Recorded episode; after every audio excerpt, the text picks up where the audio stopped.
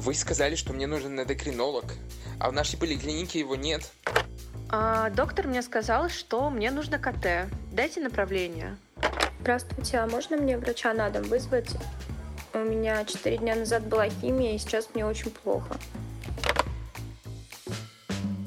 Привет! Это «Вам не ко мне» — подкаст, в котором мы снижаем градус недопонимания между онкологами и остальным врачебным миром. И в онкологическом углу ринга сегодня нахожусь я, Ирина Гридина, ординатор-химиотерапевт и резидент Высшей школы онкологии. И я, Андрей Исаев Апостолов, врач-онколог и руководитель проекта HSO Talks.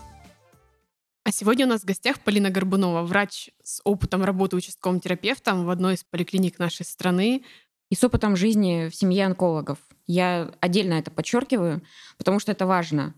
Э, когда ты живешь в медицинской семье, изначальные особенные ожидания от медицинской системы в тебе взращивают что-то очень идеальное, тебе желают добра, и правда хотят, чтобы если ты стал врачом, то у тебя не было так, как было у твоих родителей. И поэтому я прошла а, самое обычное обучение на лечебном факультете, я работала в реанимации медсестрой три года, это была скоропомощная реанимация. Затем я в связи с тем, что не определилась со специальностью, пошла работать участковым терапевтом. Там я отпахала годик. Устроилась в стационар районной больницы. Там я тоже немножко поработала, но ковид кончился, мы его победили, и поэтому сейчас я сижу перед вами. Слушай, а онкологом ты думала когда-нибудь стать? Что я точно для себя понимала, это то, что я никогда не буду онкологом. Потому что те истории, которые я слышу с детства, это истории даже не про преодоление и про какие-то тяжелые жизненные ситуации. Это истории про жуткую сложность этой специальности. И почему-то не то, чтобы я себя недооценивала, но я знала, что это так бесконечно далеко, что лучше остановиться на чем-то более земном, потому что это тоже важно. Тем не менее, ты пришла в поликлинику и просто захлебнулась от потока онкологических пациентов. Я бы не сказала, что я от них захлебнулась. Я захлебнулась в целом от пациентов. И когда тебе нечем дышать, то там уже неважно от чего. Когда ты ребенком вываливаешься с шестого курса, на котором ты ничего не делал, э, сразу в работу, в прием, тебе э, становится страшно и непонятно. Человек пришел с насморком, пришел с гипертонией, ты там хоть как-то можешь за 10 минут между пациентами в кабинете, закрывшись, почитать в интернете, что с этим делать и как выписывать рецепт. Все было настолько плохо. Но когда к тебе заходит пациент с вот этой вот страшной справкой, на которой стоит герб онкодиспансера, и диагнозом на И диагноз, который занимает большую часть текста этой страницы. Текста мало, а диагноза очень много. И дальше просто короткое указание, что тебе нужно сделать. И если это не просто выписать анализы, а человек еще с жалобами пришел, и реально эти жалобы должен обслуживать ты, а не онколог. Это страшно. И что с этим делать, ты не понимаешь, кому с этим обратиться, ты тоже не понимаешь.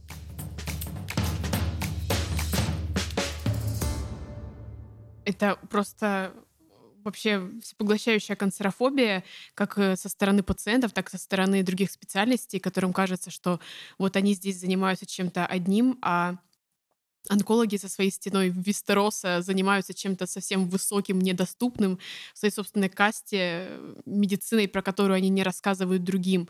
И ты просто иногда выполняешь их назначение, mm-hmm. направление каким-то другим специалистам, едва ли понимаешь, зачем по большому счету это нужно, как правильно интерпретировать жалобы этого пациента угу. и что происходит с ним на этапе, когда он проходит лечение у онкологов. Когда-то онкологи и терапевты были одним народом и трудились вместе над общим благом, здоровьем пациента. Но огромная ледяная стена разделила их, и те, кто оказался не по эту ее сторону, стали одичалами. И лордам Семи Королевств проще считать их врагами, чем пытаться понять и найти общий язык. Дело в том, что любой онкологический центр это что-то очень флагманское, очень далекое, такое вот с белыми стенами, которое напичкано новым оборудованием, заключение исследований на этих оборудованиях ты не понимаешь, нет возможности посмотреть на диск или снимок, тебе приносят просто абзац. От тебя из этого вот флагманского сияющего просто с облака на тебя спускается справка с какими-то невыполнимыми требованиями. И иногда создается впечатление, что мы так далеки от врача, который направил ко мне пациента, что он просто не осознает чем я сейчас, эталонами, на что я обладаю, и в какой срок это выполняется. И что я не смогу за две недели полностью обследовать пациента в поликлинике, чтобы он пришел на повторный там, или какой-то еще прием к онкологу совсем готовым, чтобы они были относительно свежие, эти анализы. И еще и вот если у него не будет хватать хотя бы одной бумажечки из этого всего обширного списка гепатитов, каких-нибудь кал на яйцеглист, то не примет его онколог. Извини, его зарежут на этапе регистратуры. Короче говоря, это то, что мы не понимаем совсем. Хотелось бы знать об этом больше, хотя бы на нашем, на бытовом уровне. Вот едва ли не столько же, сколько нужно знать пациенту об этом, столько же знать терапевту, потому что иногда бывает, что терапевт даже знает меньше, чем пациент, который проходит лечение. И если бы в массовой культуре чуть-чуть больше говорили о раке, чем об атеросклеротических бляшках, мне кажется. Или хотя бы на одном и том же уровне это происходило. Надо сказать, что вообще мы сегодня здесь собрались по той причине, что мы работаем с одними и теми же людьми разными методами в разных учреждениях очень далеко друг от друга, но пациент в итоге одна штука угу. на нас двоих. И поэтому наша связь должна быть намного теснее, чем то, как это организовано сейчас. Э, потому что страдает от отсутствия связи не я, не ты, а пациент. Это угу. важно. Наша задача помочь ему. И поэтому сегодня мы хотим объяснить основные точки несоприкосновения онколога и терапевта и что с этим делать.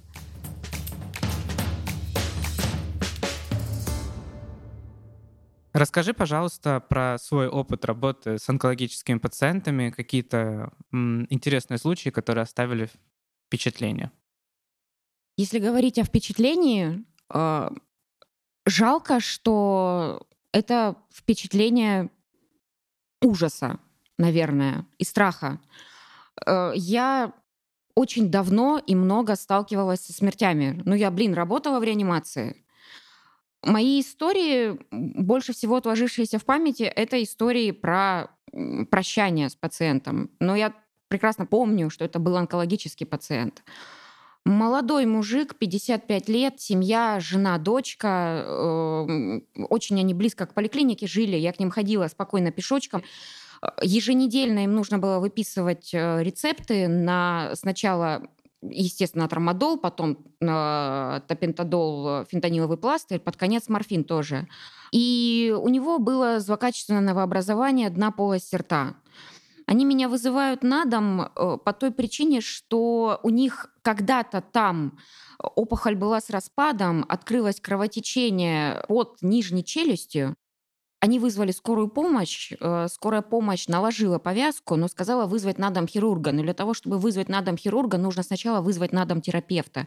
Они вызывают своего терапевта, я выхожу, на самом деле обнаруживаю дыру в дне полости рта, просто сквозную, и вызываю на это дело всего лишь хирурга, всего лишь женщину, девушку старше меня на 10 лет с каким-то минимальным объемом перевязочного материала и требованием сделай с этим что-нибудь за шею. А, она, естественно, это не зашивает, она э, накладывает повязки, она э, проводит туалет раны. Ну и однажды меня снова вызывает его жена. Она хотела обсудить со мной какой-то визит к врачу по инвалидности.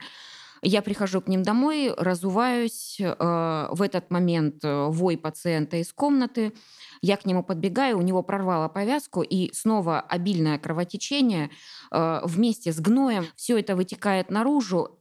Количество крови было безумное. Было такое ощущение, как будто бы это откуда-то а, из сонной артерии хлещет. Меня в тот момент поразило, что ко мне сзади совершенно спокойно подошла его взрослая дочь и принесла белое-белое чистое полотенце и сказала, зажмите, пожалуйста, не пачкайте руки. И мысль о том, что эта дочь единственная, которая видит, как у отца из дыры во рту хлещет кровь. И она так спокойна, и она приносит врачу белое полотенце, чтобы тот просто не измазался и смог продолжить работу дальше. Человек умер в эти же сутки от потери крови. Его не могли госпитализировать, вызвали скорую, эти люди потом меня, они ходили ко мне на участок, они болели другими болезнями, ходили в мой кабинет. Эти люди потом меня постоянно за что-то благодарили. Но я испытывала перед ними странное чувство вины за то, что я затянула с инвалидностью, потому что, наверное, они могли бы потратить меньше денег на пеленки. Или, может быть, я чего-то не доделала. Или, может быть, хирургу надо было чаще приходить. Ты, э, осознавая его обреченность, прекрасно осознаешь, что никакой человек э, на свете не заслуживает такого конца. Поэтому служба одновременно участковая, онкологическая, я не знаю, паллиативная, должна развиваться таким образом, чтобы родные любимого своего человека увидели иначе перед смертью и не подносили белые полотенца врачам. Родственники никогда не должны этого видеть. Это вот самое, наверное, важное, что я вынесла из поликлиники. Мы как бы понимаем, мы понимаем, что когда мы отправляем паллиативного пациента домой, можем порекомендовать какие-то хосписы, может быть, даже поддерживаем какую-то связь с родственниками и можем давать какие-то рекомендации по уходу, перевязкам, пролежням, питанию. Но это все так ничтожно мало, и по большому счету мы не осознаем до конца, что происходит вот там, там, где наши пациенты, к сожалению, уходят. Это все так далеко от реальной жизни и реальной ситуации, которая происходит с пациентом у него дома, той трагедии, которая разворачивается в их семьях. Я думаю, что онкологам важно объяснять пациентам и их родственникам, к чему это может все привести и чем это может закончиться. Обращение к хосписной паллиативной службе, которой, к сожалению, в регионах ничтожно мало или нет совсем. Или она стоит очень дорого, и у людей нет на это средств. Очень важно, чтобы не только онколог это осознавал, потому что на своем уровне все онкологи прекрасно понимают, э, не, не на эмоциональном, я имею в виду, уровне, а на, э, в, в своем уровне образованности. Они понимают, что происходит с человеком и что с ним будет. Этого достаточно для онколога. Его работа завершилась. Но его работа будет незавершенной, если он не объяснил человеку, что значит эта строчка дальнейшее лечение по месту жительства с назначением адекватной противоболевой терапии. И когда к терапевту э, человек приходит с этой справкой, кладет ее на стол и говорит, ну мне тут онколог что-то сказал, вы мне что-то должны тут, тут что-то от боли. Мне говорили, что мне положены бесплатные лекарства. Какие мне лекарства положены? И ты впадаешь в ступор от того, что у тебя вообще-то по нормативам 12,5 минут на то, чтобы объяснить человеку, по всей видимости, то, чего он не понял, что он умрет дома, в окружении родных, если они у него, дай бог, есть. Важно, чтобы пациент знал, по какой причине он пошел домой, и был уже готов работать с терапевтом на серьезном уровне и слушать то, что ему терапевт будет говорить, и верить ему. Э, я абсолютно убеждена в том, что если пациент врачу верит, это уже 50% успеха, и у них все получается.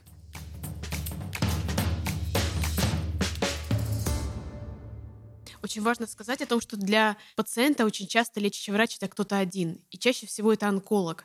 И даже в тот момент, когда пациент уходит от онколога и, скорее всего, уходит навсегда, у него может не сложиться понимание, что теперь участковый терапевт — его главный лечащий врач, и именно он будет помогать ему справляться со всеми проблемами, которые возникают. И я думаю, что онкологам важно объяснить это.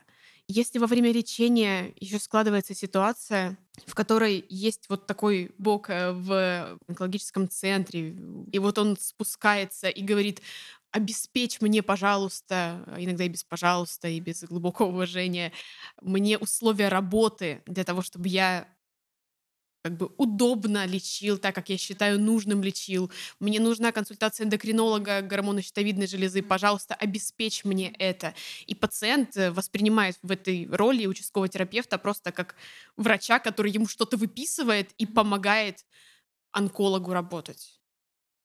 Онкологи часто используют эту волшебную и простую фразу к терапевту по месту жительства, не только когда речь идет о паллиативе, и за этим кроется просто огромный сложный мир, э, включающий трудности как с точки зрения лечения, так и с точки зрения какого-то морального подхода, к чему терапевты, как правило, не готовы, да и онкологи иногда не готовы. Но у онколога все-таки больше инструментов и больше знаний. Пациент приходит в стационар, приходит в отделение, получает очередной цикл, следующий у него через 2-3 недели. И вот этот период пациент уходит просто куда-то в никуда. Это темный совершенно период, котором нет ничего, кроме фразы наблюдения у терапевта по месту жительства. И когда у пациента случаются осложнения лечения, случаются какие-то проблемы, связанные с его терапией, он попадает именно к терапевту. Давай разберем какие-то основные ситуации и подумаем, в чем здесь главные сложности и что с этим можно сделать. Самое частое и самое коварное осложнение лечения — это фибрильная нейтропения. Давай представим, к тебе приходит онкологический пациент, у него на руках э, просто классическая бумажка э, размером с клочок туалетной бумаги, на которой непонятно совершенно ничего, и используются просто три аббревиатуры. И он приносит анализы, в которых у него ровно 0 нейтрофилов, и еще и жалуется, что у него температура 37,5. Что обычно в этих случаях происходит? С онкологом этот пациент связаться не может. Онколог предусмотрительно не поделился с ним своим номером и вообще ничем не поделился, кроме этой бумажки.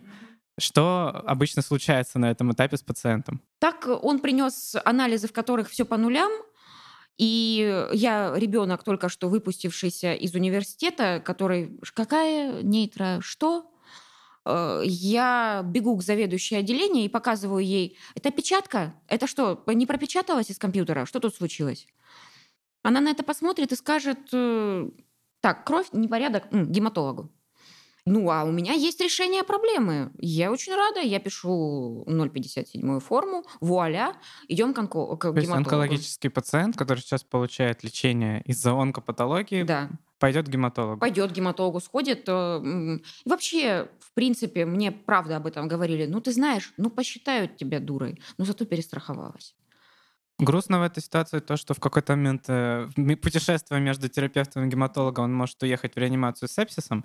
Э, как, э, что мы можем посоветовать онкологам, которые проводят лечение в этой ситуации, чтобы таких случаев было меньше и чтобы вот этот контакт, э, он был проще? Возможно, должна быть база с номерами. Допустим, в поликлинике должен лежать список сотрудников онкодиспансера с их сотовыми телефонами и возможностью только врача или персонала позвонить им по какой-то надобности. Если мы представим себе идеальный мир, где есть единая медицинская система и эта книжка с номерами телефонов, то звонит врач-терапевт, говорит номер истории такой-то, такой-то, посмотрите, пожалуйста, в компьютере. Если честно, у меня тут такая история, я не очень понимаю, что мне с этим делать.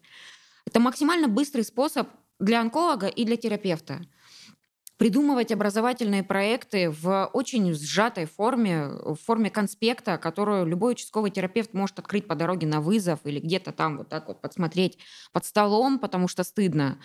Но собрать наиболее часто встречающиеся осложнения, о которых просто нужно знать. У тебя появился этот симптом, пожалуйста, имей в виду. Иногда важно, чтобы у терапевта была возможность прямо взять и поговорить с онкологом. И некоторые врачи оставляют свои номера в выписных эпикризах. И понятно здесь сразу, какие мысли будут у наших слушателей, что если есть номер в выписном эпикризе, то этим может воспользоваться пациент. Это э, не всегда бывает э, удобно и приятно для врачей. Но я на своем опыте знаю, что когда ты отправляешь э, пациента к другому специалисту и оставляешь свои контакты, другой специалист может этим воспользоваться, у вас э, получится такой хороший, приятный разговор, вы все вопросы сможете по телефону выяснить буквально за 10 минут, и все останутся довольны. А главное, выигрыш останется пациент, потому что вроде как мы все для этого и работаем. Потому что э, когда мы друг с другом будем изъясняться языком направлений, бумажек и форм, пациент будет от этого только терять и только страдать. Когда мы начнем уметь разговаривать друг с другом как врачи, как люди, как коллеги, тогда и пациенту будет проще и легче. Ты никогда не заподозришь того, о чем ты не знаешь. И фибрилка очень классный в этом плане пример, потому что это то, чего я не знала, закончив 6 лет университета с красным дипломом, просто сейчас скупая слеза покатилась. И я думаю, что большинство выпускников, заканчивая медицинские университеты, не знают о том, что такое фибрильная энтрепения. Это случается, когда он приходит э, за больничным, там, закрывает, продлевает и говорит, а, кстати, вы знаете, у меня вот что-то сегодня там 38,4, и ты как бы вот... Это и смешно, и грустно. История заключается в том, что опять-таки инфекционный вызов, там, в общем, бабуля, как в какой-то сыпи, и даже при ковиде бывает сыпь, поэтому там когда-то была температура. Медрегистратор, человек без медицинского образования, он обязан записать этот вызов на ковидную бригаду. Я езжу на полгорода, это не мой участок. Короче говоря, частный дом, я в костюмчике приезжаю, там всегда соседи пялятся, что вот приехал человек в противочумном костюме. Захожу на первый этаж, сидит на стульчике бабулька, вся в прыщах. Я начинаю выспрашивать у нее, с кем она контактировала, когда у нее была температура, э, что там, зуд, боль э, исчезает, появляется, чем-то мазали, что-то делали. Фотографирую эти прыщи, возвращаюсь, как ведьма на метле, обратно к себе в поликлинику, захожу к заведующей, кладу ей этот телефон на стол и говорю, что это? Объясните мне, пожалуйста, что нам дальше с этим делать? И заведующая говорит, что нужно подавать э, экстренное извещение в инфекционную больницу об инфекционном заболевании.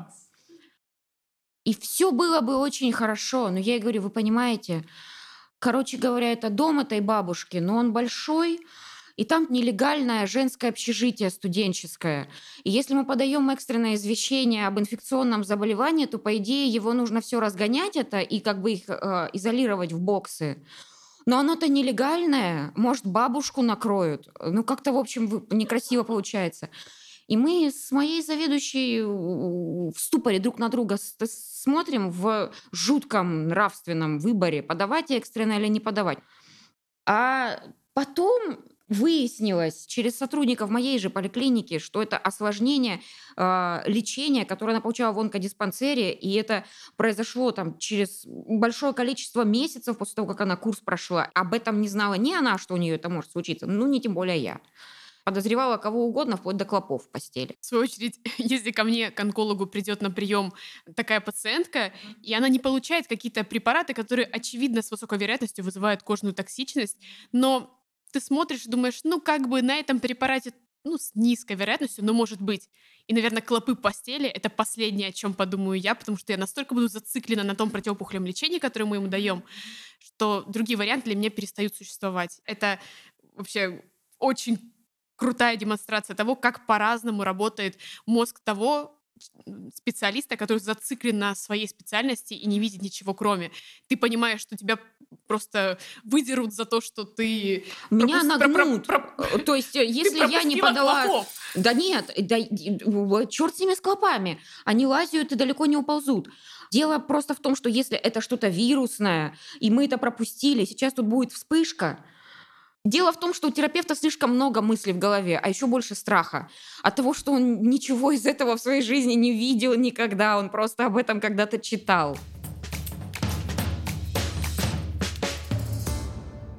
То, что достаточно очевидно, может быть, для онколога, и то, что входит в сферу его компетенции, это может быть совершенно непонятно ни для участкового терапевта, ни для пациента. И пациент, который проводит какой-то вот курс, он, его прокапали, и его дальше просто как на какой-то маленькой лодочке отправляют в море, а в руках у него огромная коробка, какой-то ящик с его осложнениями, которые могут вылезти у него на фоне И это лечения. ящик Пандоры. Да, и он не знает, что в этом ящике. А онколог не говорит, что там лежит внутри. И пациент с ящиком в руках плывет куда-то навстречу э, бушующему морю, где его ждет терапевт, который тоже не понимает, как вообще этим корабликом управлять. И здесь очень важно проговорить, что онколог э, должен максимально понятно и максимально грамотно рассказывать пациенту, что его может ждать после лечения. Он не должен перекладывать ответственность на терапевта, который просто может не знать, э, что находится в этом ящике. И это нормально, что он этого не знает. И пациент тоже должен понимать, что его может ждать, чтобы он не как эта бабушка сидел и такой, доктор, посмотрите меня, а чтобы он э, э мог помочь участковому терапевту. Сказать, да, что с ним происходит. Хотя бы что, сказать, да. что он получает противопухолевое лечение. Я получаю вот такой-то препарат, и мне как-то онколог говорил, что возможно вот это Это случится. очень маловероятно. Бабушка с энцефалопатией в небольшом провинциальном городе, она не должна знать препарат, это вообще ее не касается. Для нее важно понимать, что она проходит серьезное лечение, и ей врач-онколог должен это внушить, как отче наш.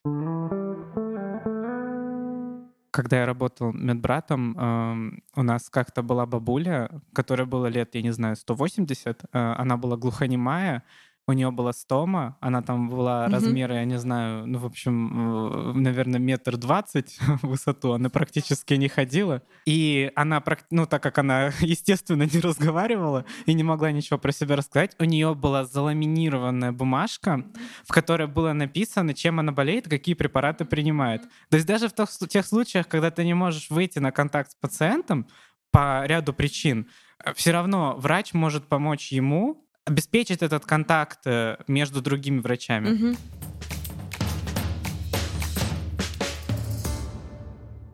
Другая очень частая история, когда онкологи отправляют своих пациентов другим специалистам. Онколог сидит где-нибудь в стационаре, видит, что пациенту необходима консультация эндокринолога или там невролога, своего эндокринолога или невролога в стационаре нет. Пациент не может или не хочет пойти платно к этому врачу. И дальше идет еще одна волшебная фраза из нашего сегодняшнего списка волшебных фраз. Это рекомендуется консультация эндокринолога. Врач говорит, вот идите к участковому терапевту, обязательно получите у него направление и обязательно идите к эндокринологу. Все, дальше пока у меня следующий пациент.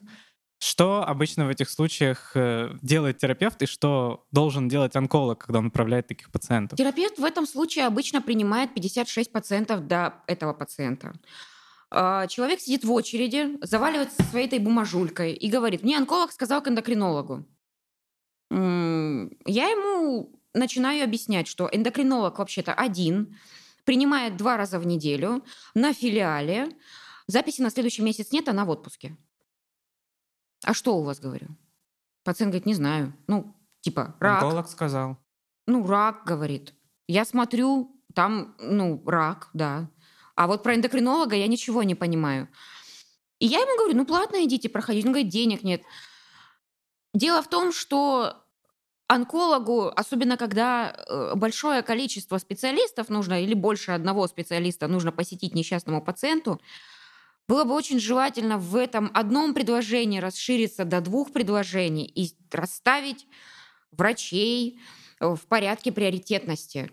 Кому нужнее. А если этот врач всего лишь один, и это энд- эндокринолог, написать показана консультация эндокринолога по поводу какой целью вообще что-то от да, хочешь? я не прошу, это будет супер, если распишут патогенез, если мне объяснят, почему. Я возьму эту бумажку домой и буду читать это на ночь, и буду думать, блин, вот этот человек, это мой нравственный идеал, я хочу быть такой, как он или она. Но если он напишет по поводу, этого уже будет с головой достаточно. Просто даст понять, почему это так важно и зачем Да, это нужно. И а, а так ли это важно? А может быть, это вообще не так важно. Просто онколог, внимательный врач, он обратил внимание на какую-то проблему пациента, и она может идти совершенно как параллельное А заболевание. пациент думает, что это очень важно. А пациент думает, что если, если он сейчас не пойдет к эндокринологу, то... то... пора выдирать кадык терапевту, потому что, ну, это не он не доработал. Есть много, кстати, протоколов, и в свое время у нас даже было в ВШО занятие, посвященное этому, где э, обучают тому, как врачам других специальностей отправлять пациентов. Казалось бы, мы привыкли делать это довольно простым образом, просто что-то черкнуть и отправить. Но на самом деле правилом хорошего тона объяснить, э, э, зачем мы отправляем пациента, что мы хотим получить, э, какие у нас мысли на этот счет. Потому что онколог, отправляя к эндокринологу, у него есть свой уровень знаний, который позволяет ему понять, зачем нужен эндокринолог этому пациенту. А участковый терапевт этого, опять же, не знает. И онколог, по идее, должен написать, что я считаю то, что эти нарушения в крови могут быть связаны с тем, что то-то и то-то, с таким-то, к примеру, осложнением иммунотерапии. И терапевт, который не разбирается в иммунотерапии, ему будет понятно вообще, зачем, почему это в голову пришло. Онкологу отправить именно к эндокринологу пациента. Что такое иммунотерапия? Спросит терапевт.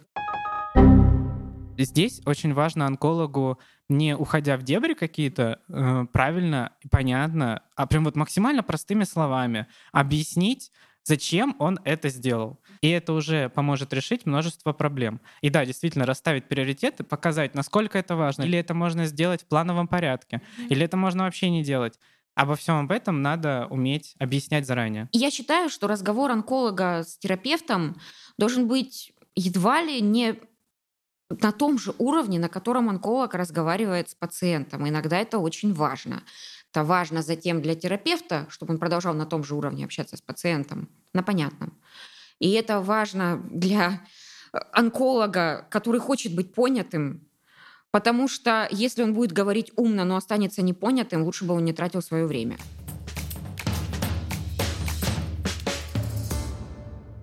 Что бесит участкового терапевта в работе с онкологом? И что онкологи могут и должны поменять в себе, чтобы вот этот коннект, он был лучше, и чтобы этой дружбы было больше? Первое, э, что бесит участкового терапевта, это то, что его недооценивают.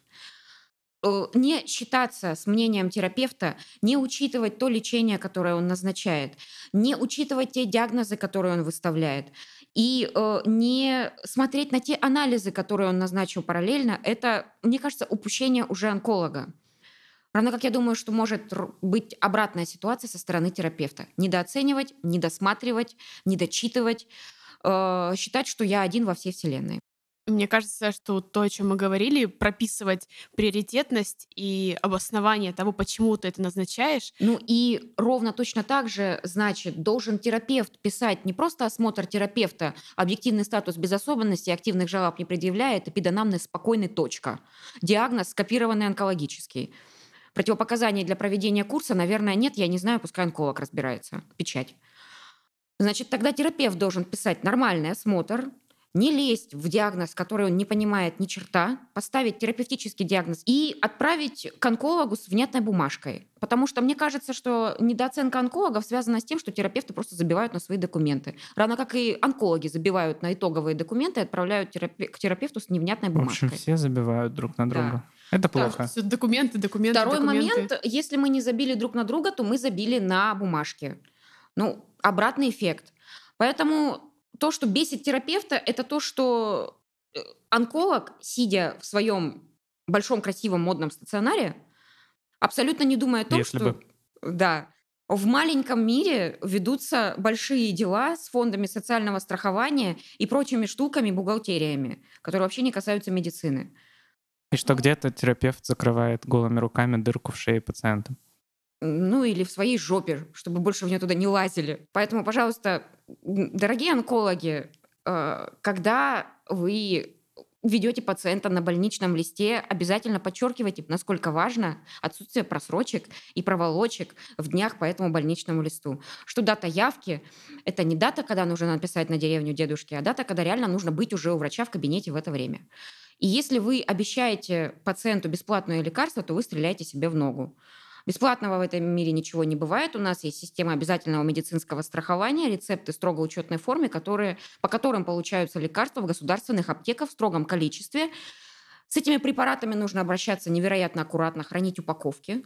Но это уже мы расскажем, и мы должны это рассказывать, и мы это не рассказываем, и я это понимаю. Но пациент должен знать, что он придет за очень серьезным документом нарушение правил эксплуатации которого может привести к разным степеням ответственности.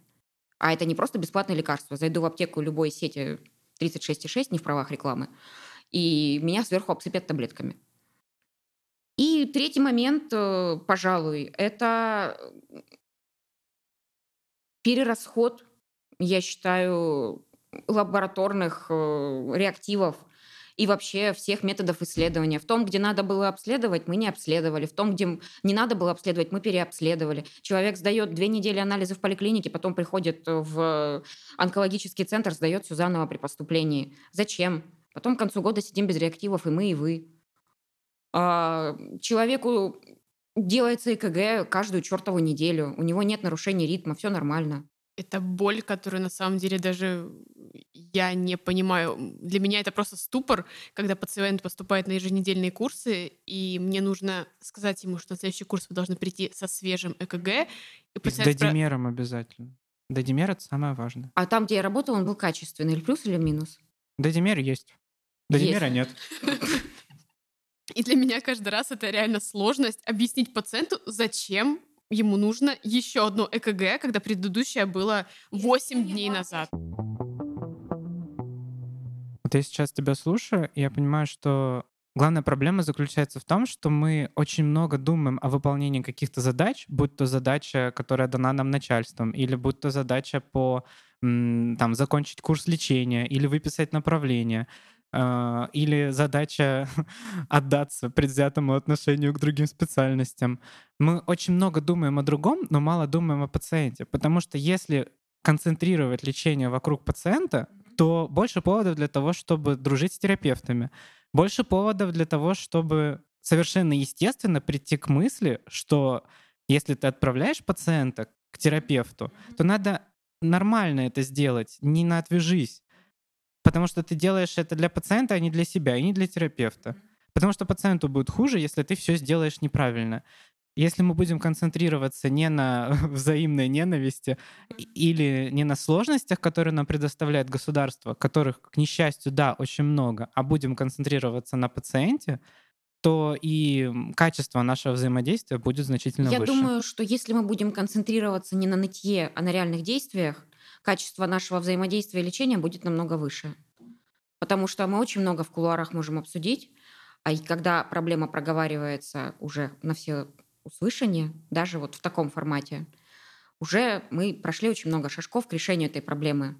Поэтому, да, надо просто работать. Единственное, что мы можем сделать, это работать хорошо работать, разговаривать и учить друг друга, и стараться не поддаваться каким-то предрассудкам. Первый шаг к решению любой проблемы — это ее признание. И спасибо просто участковым терапевтам, которые тащат на себе весь груз российской медицины. И кто бы что ни говорил, и как бы мы иногда не ругались, не плевались. Очень Важно ценить поликлиники. Дело не в участковых терапевтах, дело в первичном звене. И я сейчас не о том, что Минздрав подписал развитие, открытие амбулаторий. Это не имеет никакого значения. Если врачи, такие как вы, высококвалифицированные, будут ценить первичное звено, то и пациенты будет, будут ценить вместе с вами. И а пациентам запастись терпением. Я не знаю ни одного бывшего или действующего врача участкового терапевта, который не хотел бы помочь. Он правда старается. Мы можем сказать то же самое. Мы тоже очень стараемся. Полина, и как бы иронично это ни звучало, почему онкологическим пациентам к тебе? Потому что я могу им помочь, если я буду понимать, зачем я это делаю. Э, потому что они должны оказаться у меня, э, потому что не должен все лечить онколог. Потому Это что невозможно. вы первые часто, у кого они оказываются. Да, И последние, у кого они оказываются. именно так. Сегодня получился очень интересный, важный и полезный для всех разговор, для онкологов, для терапевтов, для представителей любых других специальностей. И во многом он о том, что очень важно интересоваться и знать, что происходит там, за стеной, и не думать о том, что мы существуем в каких-то разных мирах и не должны пересекаться, и нам будет комфортно существовать вот в этих э, уютных замках, а кому-то будет комфортно жить там за стеной. Проблема в том, что между этими мирами курсирует пациент, и если мы не будем возводить правильные дороги между этими локациями, то пациент заблудится и будет плохо всем. Полина, спасибо тебе огромное за этот разговор. Подписывайтесь на нас в соцсетях, следите за новостями, оставайтесь в курсе и будьте с нами, все будет хорошо. Полина, спасибо. Спасибо вам, что пригласили. Мне было приятно поделиться опытом, который, я думаю, одинаковый примерно у всех у нас вот таких вот, но обычно никогда не озвучивается. Поэтому уже сейчас, поговорив с онкологами, мне легче. Я думаю, что каждому участковому терапевту после разговора с онкологом самому станет легче.